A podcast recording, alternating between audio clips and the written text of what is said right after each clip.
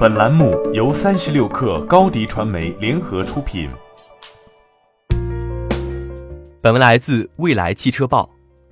传统车企和零部件巨头正在采用抱团取暖的方式，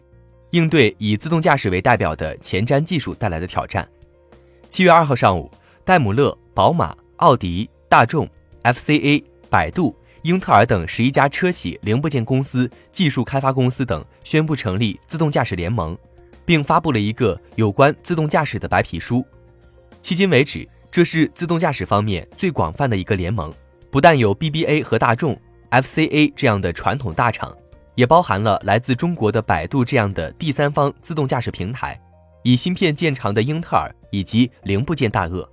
这不是传统车企第一次在自动驾驶方面寻求合作。今年三月，为了分摊研发成本并保持领先的市场竞争力，戴姆勒和宝马宣布要在自动驾驶的研发方面进行合作，以降低研发成本。戴姆勒董事会成员说：“我们不应该重复造这个复杂的轮子两次。”六月，大众和福特也加速了自动驾驶合作谈判进程，双方曾在今年一月份签署自动驾驶合作备忘录，并可能在今夏正式达成自动驾驶联盟协议。六月底。日本经济新闻报道称，丰田将加入百度的自动驾驶开发联盟阿波罗计划，推动自动驾驶技术实用化，开拓需求巨大的中国市场。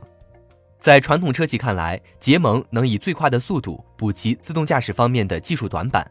与特斯拉、沃尔沃甚至是 Uber 这样的对手展开竞争，